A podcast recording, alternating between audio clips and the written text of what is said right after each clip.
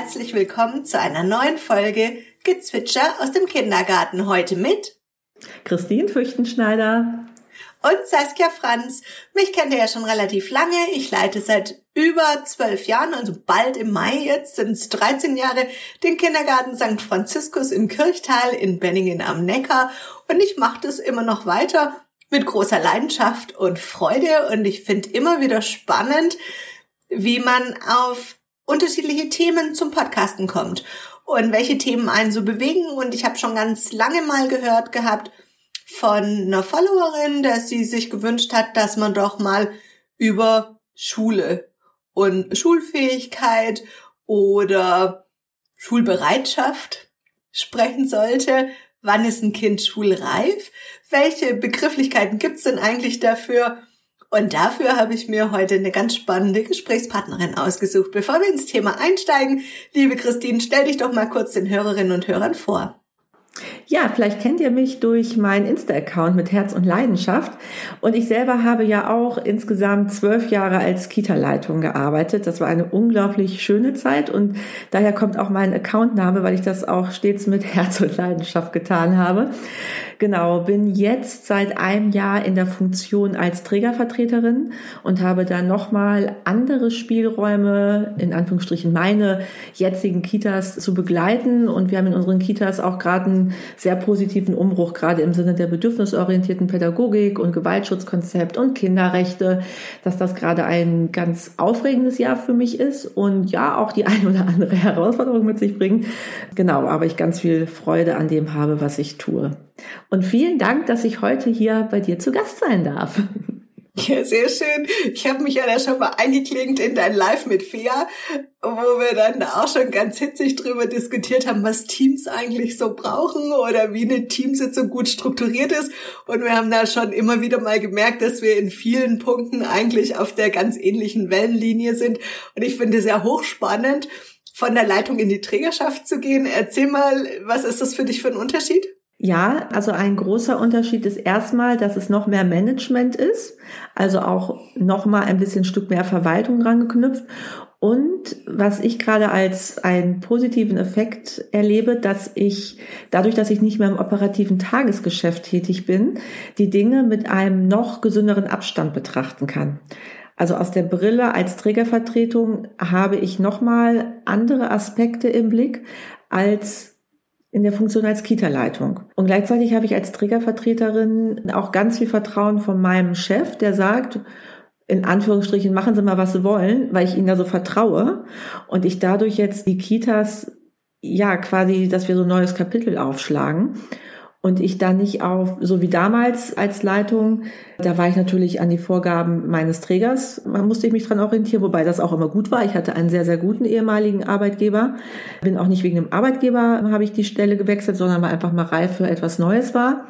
Und das reizt mich gerade sehr, dass ich jetzt quasi noch mehr die Fäden in der Hand habe, die konzeptionelle Ausrichtung in den Kitas da einfach nochmal zu prägen. Also ich finde es auch total spannend, dann nochmal diese Trägerrolle. Das ist ja eine Rolle, mit der man sich als Leitung immer wieder reibt und immer wieder denkt, oh, ich könnte es doch eigentlich anders oder ich könnte es doch bestimmt auch. Und manchmal kann man auch viele Sachen als Leitung nur die endliche oder die letztendliche Entscheidung darf man halt eben nicht treffen, weil die der Träger treffen muss. Und wie wichtig es ist, dass die Träger eine Ahnung haben vom Kita-System, das ist unvorstellbar. Ja, und das ist tatsächlich, was ich auch mir gerade so zum Positiven mache, dadurch, dass ich ja wirklich weiß. Ich weiß es wirklich von vorne bis hinten, wie das Kita-Geschäft aussieht. Ich war ja auch vorher immer in Kitas in verschiedenen Funktionen tätig. Und dadurch ist mir das auch echt wichtig, die Seite der Kita mit einzubeziehen und ich auch wirklich in sehr engen Austausch mit meinen Leitungen bin und ich da auch stets alles sehr partizipativ mit denen abstimme. Klar, es gibt natürlich auch mal Situationen, da ziehe ich dann halt meine Trägerkarte. Aber letztendlich, gerade weil ich genau das weiß, ne, dass es auch manchmal Interessenkonflikte gibt, ist da schon mein Ansinn, dass ich sowohl die Leitung als auch die Teams, also dass ich für die nicht nur ein Name bin, sondern auch ein Gesicht habe und die auch nicht so Hemmschwellen haben, mich anzurufen. Das gelingt bisher in der Regel eigentlich recht gut, würde ich sagen. Total gut. Und sag noch mal kurz, wo du sitzt ungefähr. Ja, genau in der Nähe von Bielefeld lebe ich. Also zwischen Kreis Gütersloh und Bielefeld hier in Nordrhein-Westfalen, Ostwestfalen-Lippe. Also ein bisschen entfernt von dir. Genau, ein bisschen deutlich nördlicher als was wir sind.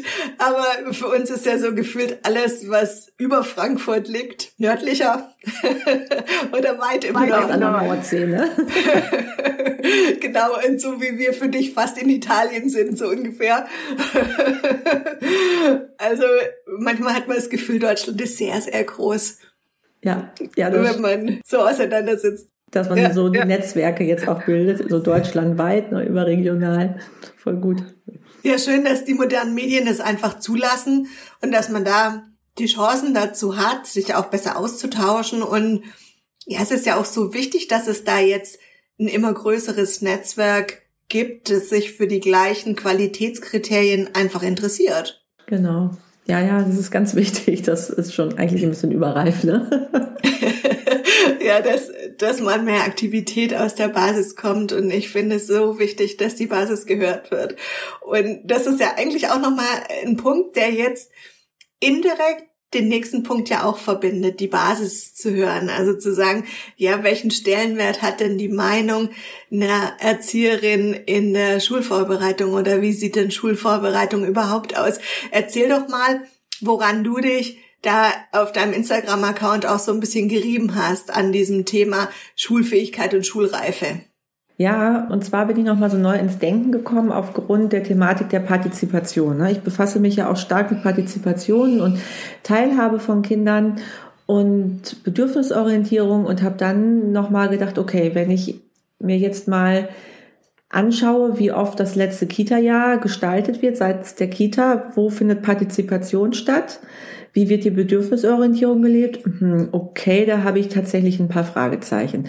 Und das heißt nicht, dass ich in meiner damaligen Funktion als Leitung äh, da hatten wir natürlich auch das letzte Kita-Jahr auch oftmals etwas gehypt. Ne? Also auch da merkt man ja, dass man sich selber weiterentwickelt, sich mit anderen Dingen befasst, sich auch nochmal kritisch reflektiert. Genau, und dann bin ich halt so ein bisschen ins Überlegen gekommen, braucht das Kita, das letzte Kita-Jahr irgendwie auch mal ein Update? Also was, was braucht es? Und was ich dabei auch immer wieder in Anführungsstrichen schon fast erschreckend finde, wie groß die Lobby der Eltern ist, beziehungsweise die Fachkräfte sich unter Druck gesetzt fühlen, quasi eher die Eltern zu bespielen, nach dem Motto so ein bisschen Angebotspädagogik, als zu schauen, was passt denn jetzt zu der Kindergruppe, die wir hier haben. Und auch da, finde ich, sollte man auch nochmal berücksichtigen, wann fange ich überhaupt an mit dem letzten Kita-Jahr? Braucht es das überhaupt? Also ich hatte tatsächlich in den letzten Wochen auch den Gedanken, braucht es das überhaupt? Gleichzeitig weiß ich auch durch meinen Sohn, der auch in meiner ähm, alten Kita war, wie stolz der dann auch war. Bei uns waren das halt die Schlaufüchse. Oh, ich bin endlich ein Schlaufuchs und das, das fand er großartig. So, aber wie gestaltet man das letzte Jahr? Zum Schluss, in meinem allerletzten Jahr hatten wir wirklich schon ein bisschen mehr das Motto, weniger ist mehr und haben erst im Januar damit gestartet, dass ganz bewusst Sachen angeboten werden. Und trotzdem denke ich rückblickend, wo hat da Partizipation stattgefunden? Hm. Ich würde mal sagen, doch so ein bisschen Luft nach oben. Ich glaube, dass wir schon recht weit waren, die Eltern gut abzuholen also rechtzeitig den Wind aus den Segeln zu nehmen, mehr oder weniger. Ne? Dass ich da schon darauf geachtet habe, dass wir zu Beginn des neuen Kita-Jahres direkt einen Elternabend angeboten haben für die Eltern, die ja im letzten Kita-Jahr dann waren und habe auch meistens, meistens jemanden von der Grundschule dabei gehabt.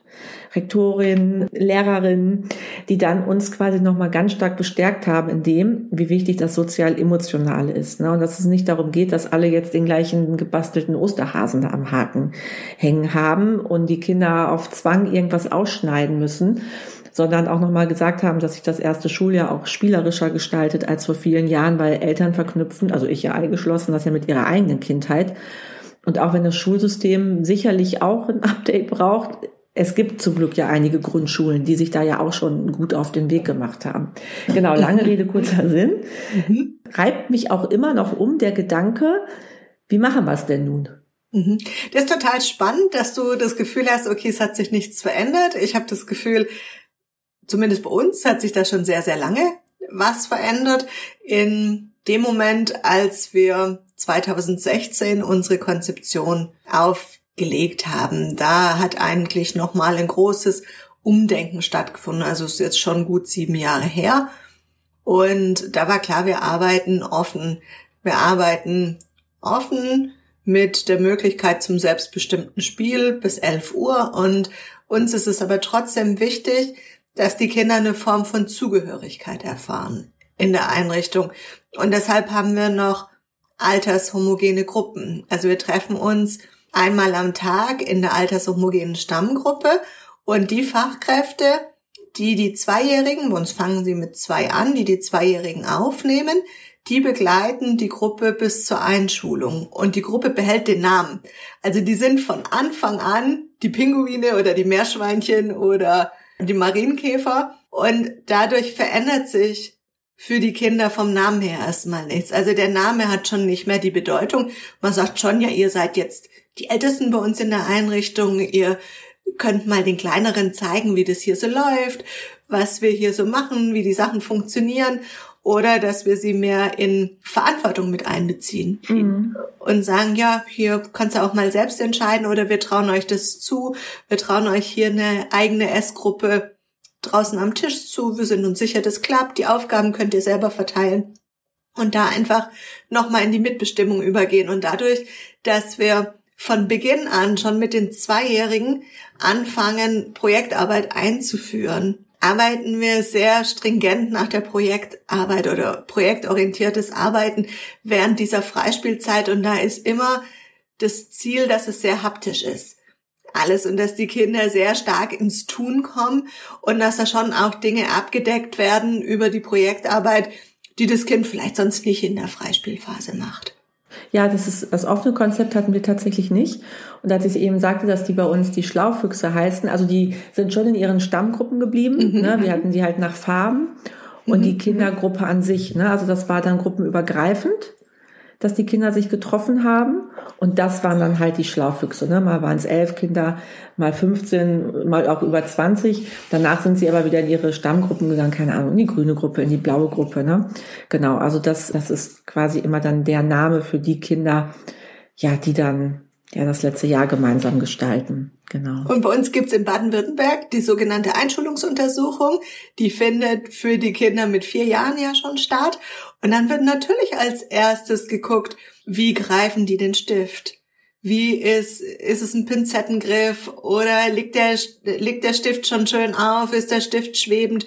Wie ist der Duktus, wenn die Kinder mit dem Stift schreiben? Ist es ein ganz zarter Strich? Ist es schon ein, ein guter Strich. Und äh, da ist einmal an der Stelle gesagt, bitte liebe Eltern, kauft zwei B-Bleistifte und keine HB-Bleistifte, da ist der Erfolg gleich viel größer.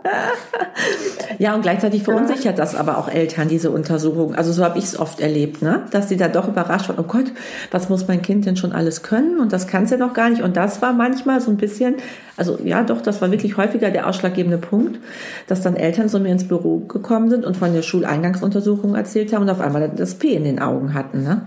Also es hat in manchen ja. Eltern schon Unsicherheiten ausgelöst. Ja, das, das sehe ich auch so. Oder auch Stress bei den Kindern. Und wir haben es mittlerweile so, dass wir auf so einer guten Vertrauensbasis mit den Eltern arbeiten, dass zum Beispiel in diesem Jahr gar keine Elternteile dabei waren bei der Einschulungsuntersuchung, sondern die haben das direkt uns übertragen und wir haben immer geguckt, ob die Kinder das alleine schaffen, ob die Kinder eine Begleitung dabei brauchen. Oftmals funktioniert es ja sehr gut wenn die Mutter oder der Vater nicht dabei sitzen, wenn dann nicht von hinten kommt, oh, hoffentlich versagt mein Kind jetzt nicht und ihm dann nochmal gut zureden oder es erwartungsvoll angucken. Normalerweise sind die alleine da sehr, sehr unbefangen und machen ihre Aufgaben gut und wir kriegen dann die Infos von der Arzthelferin, die das durchführt und dann wird nochmal besprochen, wer muss zur Nachkontrolle, wer muss nicht zur Nachkontrolle und welche Fördermöglichkeiten gibt es einfach in der Zeit und das finde ich eigentlich so eine ganz gute Handhabe. Und da achten wir von der Terminsetzung immer drauf, dass wir relativ spät liegen mit unserer Untersuchung. Das gibt den Kindern einfach die Chance, schon ganz viel in der Entwicklung bewegt zu haben. Da passiert ja auch einfach unglaublich viel in dem letzten Schuljahr, äh, in dem letzten Kita-Jahr, genau. Wie mhm. ist das so? Wie, wie nimmst du das bei euren Eltern wahr? Das letzte Kita-Jahr? Sind da auch manchmal Sorgen oder Erwartungen dran geknüpft? Total. Und bei uns geht es ja, also es fängt mit der Einschulungsuntersuchung an. Und dann ist es schon so, dass sich vor den Sommerferien schon die Kooperationslehrerin zum ersten Mal ankündigt und dann es als erstes schon mal ein Listengespräch gibt über die Kinder. Gibt es bei irgendwelchen Kindern was zu bedenken? Müssen wir auf welche Kinder jetzt im letzten Kindergartenjahr nochmal besonders achten in der, in der Findung des Schulorts, des passenden Schulorts oder ist ein Kind besonders früh entwickelt? Und unsere Erfahrung zeigt jetzt schon, dass sich das verschoben hat. Ja, bei uns hat sich auch der Stichtag verändert. Bei uns in Baden-Württemberg ist der Stichtag jetzt der 1. Juli. Super. Eines jeden Jahres. Und naja, für manche ist es echt ein bisschen spät. Ja, ja, ja. bei uns ist es der 30.9. Mhm. Das hatten wir vorher. Und das ist natürlich eine Umstellung. Also ich habe meinen Sohn selber tatsächlich auch ein Jahr zurückstellen lassen. Das war ja mhm. vor einigen Jahren in Nordrhein-Westfalen quasi noch undenkbar. Da hätte ich ganz, ganz gravierende Gründe aufführen müssen. Ging bei mir ganz einfach. Ich habe einfach gesagt, der ist noch nicht so weit. Ich sehe den noch mhm. nicht in der Schule. Der wäre ja mit fünf eingeschult worden wäre der jüngste gewesen und das war alles gar kein Problem. Und dann ist er ja jetzt mit fast sieben letztes Jahr im August 22 eingeschult worden, kurz vor seinem siebten Geburtstag. Das war die beste Entscheidung meines Lebens. Das hat ihm unglaublich gut getan. Und der Rektor und auch die Lehrer haben einfach an der Schule gesagt, oh, wir sind immer so dankbar und froh über Eltern, die das so im Blick haben und den Kindern nochmal das letzte Kita-Jahr gönnen. Ne? Also die dann wirklich so zwischen mhm. Juli und September Geburtstag haben. Naja, also 30.09. Mhm. finde ich persönlich jetzt kein ganz optimal gewähltes Datum. Ja, das stimmt. Und ich sehe das auch so. Und wir nehmen die Kinder auch so in der Kindergruppe auf. Also bei uns fangen die Zweijährigen schon an ähm, in der Altersstufe von 1. Juli bis 30.06. im Folgejahr ist bei uns eine Jahrgangsgruppe. Die fangen direkt so gemeinsam in der Kita-Zeit an, wie sie nachher zusammen in die Schule kommen. Und dann geht's natürlich schon los mit den ersten Gesprächen und man muss unglaublich früh dran sein, wenn man Kinder mit Förderbedarf nochmal meldet und das finde ich eigentlich ein bisschen schade, weil die Kinder werden da so verkannt. Also es gibt eigentlich nicht genügend Zeit. Und wenn du dir vorstellst, Anfang Februar, in der ersten Februarwoche ist schon die Schulanmeldung und das noch ein halbes Jahr hin. Und ein halbes Jahr bedeutet in dem jungen Alter von den Kindern so ein Entwicklungsschub. Und ich muss schon so früh eine Entscheidung treffen. Und bei uns ist es gerade so gedrittelt. Ja, dass du sagst, ein Drittel der Kinder können, wenn sie in die Schule kommen, eigentlich schon komplett den Stoff der ersten Klasse. Mhm. Die können einfach lesen und schreiben, die können äh, sicher rechnen im Zahlenraum von 20, wo du sagst, boah, ja, die sind da echt weit. Wir haben ein Drittel, das liegt so im normalen Mittelfeld, hätte ich gesagt, und ein Drittel, das relativ schwach ist, wo man sagt, da müsste man sich nochmal Gedanken machen über den richtigen Schulort. Was passt da? Passt da die erste Klasse? Und dann ist es natürlich Elternentscheid, die Begleitung und die Entscheidung. Die Eltern sind Experten ihrer Kinder. Das ist so. Ich finde es trotzdem als Fachkraft manchmal frustrierend, weil wir das vielleicht ein bisschen nüchterner in dem Moment sehen, so wie du vorher gesagt hast, du hast eine andere Perspektive, haben wir ja als Fachkräfte nicht die ganz enge emotionale Verknüpfung mit den Kindern, die ich als Mutter habe. Genau. Ja, das Einschulungsdatum finde ich ist echt nicht zu unterschätzen. Und auch was du gerade sagtest, wie viel noch passiert. Ne? Und das hatte ich ja auch in meinem Post gesagt. Sie sind ja auch noch nicht in der Schule. Ne? Also auch der Satz, das müssen die dann ja in der Schule auch können. Ja, aber wir haben vielleicht noch acht Monate Zeit. Und ich weiß nicht, das war immer so meine persönliche Wahrnehmung. Ich habe immer das Gefühl gehabt, über Ostern als ob die Quantensprünge gemacht hätten, die Kinder. Also wenn ich mir dann auch Fotos angeguckt habe von Dezember, Januar und dann im Mai, Juni, wo ich dachte, Mann, was ist in dem halben Jahr passiert? Ne? Also in jeder Hinsicht, optisch, kognitiv, sozial, emotional. Habe da auch Eltern immer versucht, nochmal zu stärken. Ne? Passen Sie auf, im Frühling, da, da machen ihre, ihre Kinder echt nochmal einen richtigen Entwicklungsschub. Und trotzdem ist das für Eltern natürlich ja, vielleicht auch manchmal schwer auszuhalten, ne, darauf so zu vertrauen. Mhm. Ja, und letztendlich, also ich gucke ja auch deswegen die Bedürfnisorientierung, ich schließe ja auch Eltern damit ein. Sie haben ja wahrscheinlich das Bedürfnis auch, oh Gott, ich möchte hier alles richtig machen, wenn mein Kind in die Schule kommt, ne? dass ich nichts irgendwie wie verpasse und mein Kind den Start nicht bestmöglich gestalte. Und dadurch kommen, so interpretiere ich das einfach mal, ja, Unsicherheiten und Ängste, die dann natürlich ein Stück weit in die Kita zurückgekoppelt werden, nach dem Motto, macht mal weil ja, hier ist Bildungsort. Mein Kind soll ja stark sein, wenn es in die Schule kommt. Und dann finde ich, kommen halt wir ins Spiel, ne? um sowohl die Eltern ernst zu nehmen, sagen, hey, total gut, dass sie sich Gedanken machen, dass ihnen das wichtig ist. Und gleichzeitig möchten wir sie aber auch nochmal hier ein bisschen entspannen. Ne? Das Kind entwickelt sich noch und den Eltern einfach auch nochmal die Bedeutung vom Freispiel näher zu bringen. Das ist ja auch hin und wieder auch mal noch mit Vorurteilen verknüpft oder wird unterschätzt. Ja, und dann halt auch nochmal ganz viel auf den Bereich sozial und emotionale Entwicklung zu gehen. Ne, ich habe da immer ein Lieblingsbeispiel. Wir hatten ein Kind damals, der hat sich, ich glaube, mit vier Jahren oder so das Lesen selber beigebracht. Der war schon im Zahlenraum bis 100 sicher, hatte aber drei Monate lang, das hat mir die Mutter dann irgendwann mal erzählt, drei Monate lang ist der weinend in die Schule, weil er immer Angst hatte, was ist, wenn ich mal auf die Toilette muss. Ich traue mich nicht, alleine auf die Toilette zu gehen. Ne, also die alltäglichen Dinge, das sozial-emotionale, ne, also das finde ich, war mir immer wichtig, den Eltern da auch einfach viel Transparenz zu geben. Ja, woher sollen die Eltern das auch wissen, wenn sie sich nicht mit der Pädagogik so auseinandersetzen? Mhm. Und ich glaube, dass man da dass da jeder irgendwie ein bisschen im Zwiespalt ist. Also die Einrichtungen, die Kindergarteneinrichtungen, die entwickeln sich jetzt schon auf einem modernen Stand weiter und die Schulen da laufen die Mühlen einfach noch ein bisschen anders und da müssen die Kinder funktionieren. Da hast du nachher eine Lehrerin, die 30 Kinder in der Klasse hat. Wenn es blöd läuft, ja, wenn du Glück hast, sind es nur 20 in der ersten Klasse und die soll dann allen Bedürfnissen gleichzeitig gerecht werden. Das geht einfach nicht. Da müssen die Kinder einfach ein Stück weit funktionieren. Und ich glaube, dass das den Eltern schon ein bisschen Sorge macht. Kann mein Kind dem dann standhalten? Kann mein Kind dann funktionieren? Und es gibt natürlich auch immer wieder Momente, wo wir uns als Fachkräfte auch fragen, ist das das Richtige, was wir tun? Bereiten wir die Kinder richtig darauf vor oder bereiten wir sie nicht darauf vor? Und nein, ich mag sie darauf nicht vorbereiten. Ich möchte sie darauf nicht vorbereiten, weil ich ganz klar sage, die Kinder haben im Kindergarten eine andere Aufgabe. Kindergartenkinder sollen lernen, mit positiven Dingen verknüpfen. Die sollen sich als selbsttätig erfahren können. Die sollen einfach sich freuen über ihre Erfolge, die sie machen und an den Themen arbeiten, die sie haben und die sie haben möchten. Genau, also ich glaube schon, dass es noch viele Kitas gibt, die es recht klassisch fahren, ne? also wo einfach Fremdbestimmung vorherrschend ist, ne? wo sich eine AG gründet von den Fachkräften, die dann halt das letzte Jahr mehr oder weniger gestalten und vorgeben.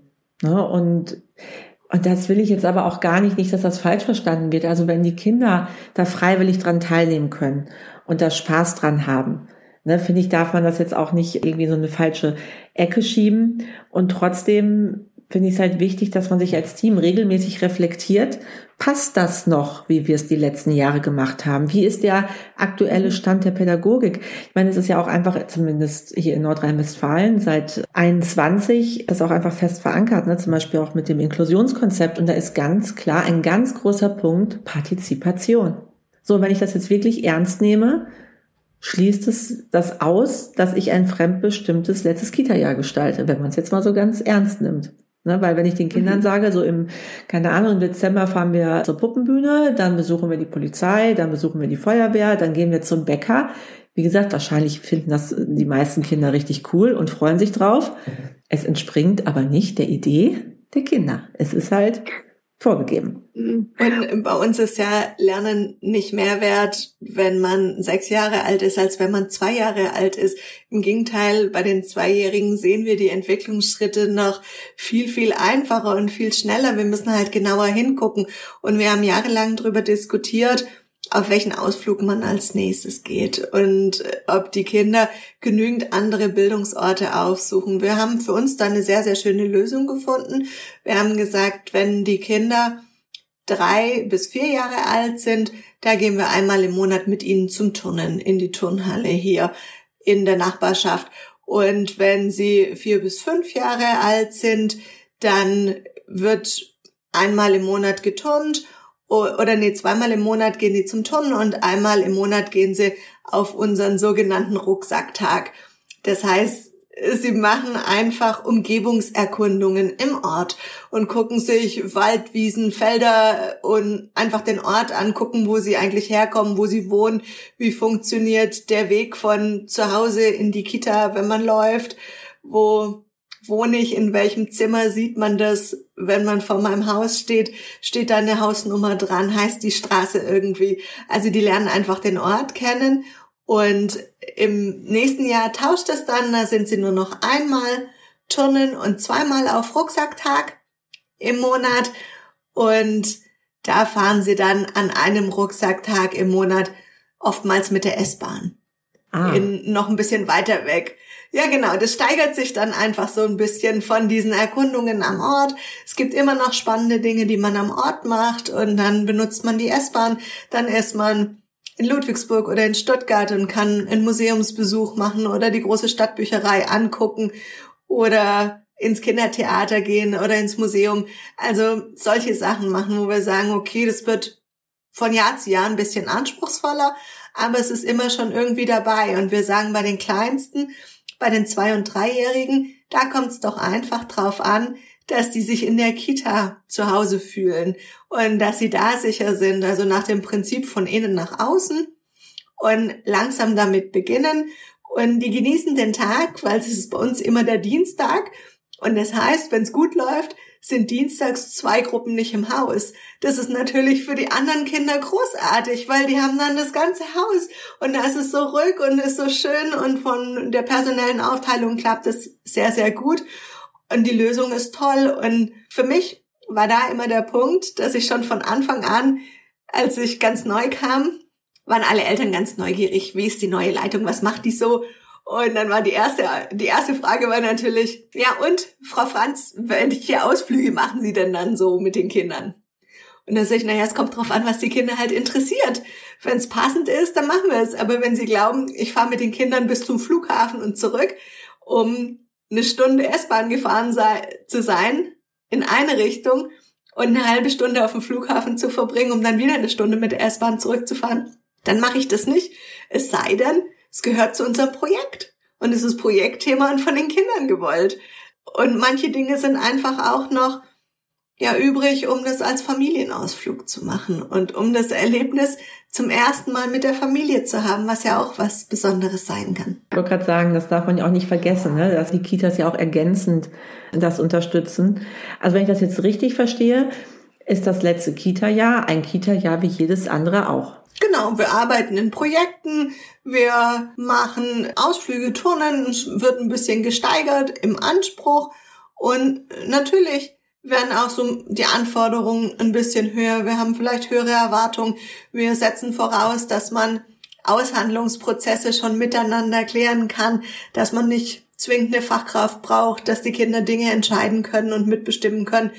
Und das gehört für uns einfach dazu. Und dann ist es natürlich manchmal schon schwierig, danach in der Schule anzukommen. Wenn ich die große Mitbestimmung und die große Freiheit hatte, mhm. und dann sagen die Kinder in der ersten Woche zu ihrer Lehrerin, ich war jetzt schon ganz lange bei dir in dem Raum, wo kann ich jetzt hingehen? ja, und das ist natürlich, das ist natürlich neu. Und wir arbeiten aber alle am Ort offen, also das Thema ist für alle Einrichtungen gleich. Und da wünschte ich mir, man würde die Kompetenzen, die die Kinder schon mit sich bringen, einfach auch in der Schule noch ein bisschen mehr nutzen. Nutzen, ne? Genau. Und die Eltern, also, ja, ich meine, die kennen das ja jetzt schon so seit einigen Jahren bei euch, dass sich das etabliert hat. Gibt es denn dann auch hin und wieder Eltern, die das kritisch sehen? Oder hast du das Gefühl, die sind so gut informiert und abgeholt, dass sie das total nachvollziehen können? Und wir gucken schon, dass wir sehr transparent handeln und dass wir immer sagen, was wir tun und warum wir das tun und wie da der Anspruch steigt. Wir haben ganz viele Angebote zu Mathematik oder Literacy und manchmal haben die Kinder ja auch Lust, Schule zu spielen. Ja, und dann sollen sie es auch spielen dürfen und dann kann man optional bei uns so ein Matheheftchen kaufen. Ich habe mich da mal schlau gemacht gehabt, welches gute Heftchen sind, so Vorschulheftchen, um damit anzufangen mit Schrift und Zahlen und die Kinder haben das hier in der Schublade liegen in unserem Kinderbüro und wenn sie Lust haben, dran zu gehen, dann können sie da dran gehen. Aber wenn sie dran arbeiten, ist mir wichtig, dass sie genau arbeiten. Mhm. Ja, und dass sie sich dann anstrengen in dem Moment, und, um das richtig zu machen und zu gucken, wie funktioniert das jetzt und dass sie dafür ein Bewusstsein entwickeln.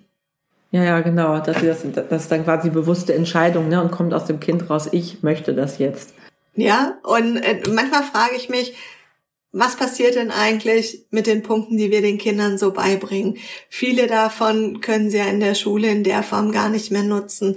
Und dann stelle ich mir vor, dass wir ihnen so Rucksäckchen packen. So Rucksäckchen mit Kompetenzen, mit Möglichkeiten und dass sie ja da immer wieder drauf zurückgreifen können, wenn sie die gerade mal brauchen. Ja, da ist halt kein Mathe drin oder nicht zwingend. Da ist ein Umgang mit einer Mengenlehre drin oder mit einer Affinität zu Zahlen oder schon eine Vorstellung, was Mathematik ist. Das ist für uns die wichtigste Schulvorbereitung. Ja, ist eigentlich die Selbstwirksamkeit und daraus die resultierende Selbstständigkeit. Und da stelle ich mir immer ein bisschen vor, dass wir ihr Rückgrat stärken, ja. Und was passiert, wenn wir ein Rückgrat stärken? Dann richten die sich schon automatisch auf. Und lieber, sie sind ein bisschen zu selbstbewusst, wenn sie in die Schule kommen, als zu wenig. Es reguliert sich von alleine. Ja, genau. Also es ist auch das, was uns die Lehrer und Lehrerinnen immer noch mal bestätigt haben, dass sie handlungsfähig bleiben, die Kinder, auch in neuen Situationen. Ne? Also zum Beispiel wie der Toilettengang, der dann alleine gemacht wird. Oder beim Sportunterricht, da ist halt keiner, der mir die Socken hinterher trägt. Ne? Oder der die Hose von, von links auf rechts krempelt. Ne? Das ist dann schon, ja, da brauchen die Kinder mehr Vertrauen in sich selbst. Und das, was die Lehrer dann auch zum Beispiel immer den Eltern mitgeben, das Alltagsintegrierte, die alltagsintegrierte Schulvorbereitung. Ne? Deck doch Hilfe nochmal beim Tischdecken, entknüttel dein T-Shirt doch vielleicht mal alleine, ich kann dir dabei helfen, hier hast du einen Euro. Möchtest du dir ein Eis holen? Okay, mittlerweile wahrscheinlich eher 1,50 Euro. Aber so ganz ähm, quasi unbewusst den Kindern mehr Dinge zuzutrauen und wie du schon eben sagtest, das anspruchsvoller werden zu lassen. Ne? Also ich finde das total mhm. spannend, wie ihr das gestaltet. Wie gesagt, also hier in der Region mit den Kitas, mit denen ich so zu tun habe, läuft es eher noch so ein bisschen, ich nenne das jetzt mal klassischer. Na, wirklich so, ihr seid jetzt die Großen, ihr kriegt einen Namen, wie die Wackelzähne, was weiß ich, mhm. gehen danach halt wieder in ihre Stammgruppen und treffen sich dann. Und das ist halt auch total unterschiedlich. in manchen Kitas machen die das zweimal die Woche, in manchen Kitas einmal die Woche, in manchen einmal im Monat, bei manchen fällt es auch aus aufgrund von Personalmangel oder die machen es halt gruppenintern. Also ich habe schon so viele verschiedene Möglichkeiten entdeckt und das ist halt genau das, also wie gesagt, ich habe für mich auch immer noch nicht in Anführungsstrichen die Lösung, ne? also gibt es wahrscheinlich auch gar nicht, aber wo ich, ich denke manchmal, okay, wenn ich jetzt nochmal Kita-Leitung wäre, wie würde ich das letzte Kita-Jahr mit meinem Team nochmal neu besprechen? Welche Eckpfeiler würden wir setzen? Was wäre das Ziel eigentlich von dem Jahr? Und was geht es uns? Also das würde ich auf jeden Fall mhm. nochmal ziemlich neu in die Hand nehmen, muss ich sagen. Und da überlegen wir uns dann natürlich am Schluss schon, so im zweiten Halbjahr, dass man nochmal bespricht, was wollt ihr unbedingt nochmal im Kindi erleben. Ja. Und es gibt keine Übernachtung mehr bei uns, sondern es gibt ein sogenanntes Taschenlampenfest. Da dürfen die Kinder abends kommen und sie dürfen bestimmen, was es zum Abendessen gibt. Dann gibt's eine Schatzsuche und am Schluss liest man noch ein Bilderbuch vor und dann werden die Kinder, bevor sie schlafen gehen, abgeholt von ihren Eltern in der Kita und dann haben wir natürlich nochmal ein Ritual. Wir haben, sind ja katholisch, wir haben einen Abschlussgottesdienst für die Kinder und in dem Abschlussgottesdienst geben die Eltern den Kindern in Form von einem Spruch oder Zuspruch in was Positives mit. Ja, also es ist sehr, sehr feierlich und die Eltern sagen dem Kind vor allem, was sie toll an ihm finden. Ja, also es ist sehr, sehr schön und danach gibt's dann am gleichen Tag den Rausschmiss und es ist immer der letzte Kindergartentag. Also man kann sich das schon sehr, sehr früh einfach einplanen und so wird einfach langsam Abschied genommen. Und ich finde auch, da muss es uns als Fachkräften gelingen, eine gute Balance zu halten und nicht zu viel Abschiedsstress und Abschiedsdruck auch zu machen, weil damit können die Kinder gar nicht umgehen. Die sind da vielleicht noch gar nicht so weit. Man merkt, die Kinder müssen noch mal kuscheln kommen am Schluss. Die brauchen noch mal ganz viel Nähe, ja. und Aufmerksamkeit, bevor sie loslassen können. Ja, ja, ja. genau. Also finde ich, also ich finde das gerade ganz, also die Idee werde ich auf jeden Fall im Hinterkopf behalten. Das mit dem Taschenlampenfest finde ich eine großartige mhm. Idee. Auch alleine schon der Name. Aber das sind ja so die Sachen, ne, die, die ja auch im, dadurch, dass man in der Reflexion ist, die Dinge auch mal anders gestaltet. Oder Laternenfeste in meiner alten Kita, das war Corona-bedingt, dass es ohne Eltern stattgefunden hat, aber wir fanden das so genial. Und dachten, auch, das wäre vielleicht auch eine Möglichkeit, das beizubehalten, ein Lichterfest am Nachmittag, wo die Krippenkinder noch nicht durch sind, ne, wenn die Eltern sonst erst irgendwie um 16 Uhr oder so gekommen sind.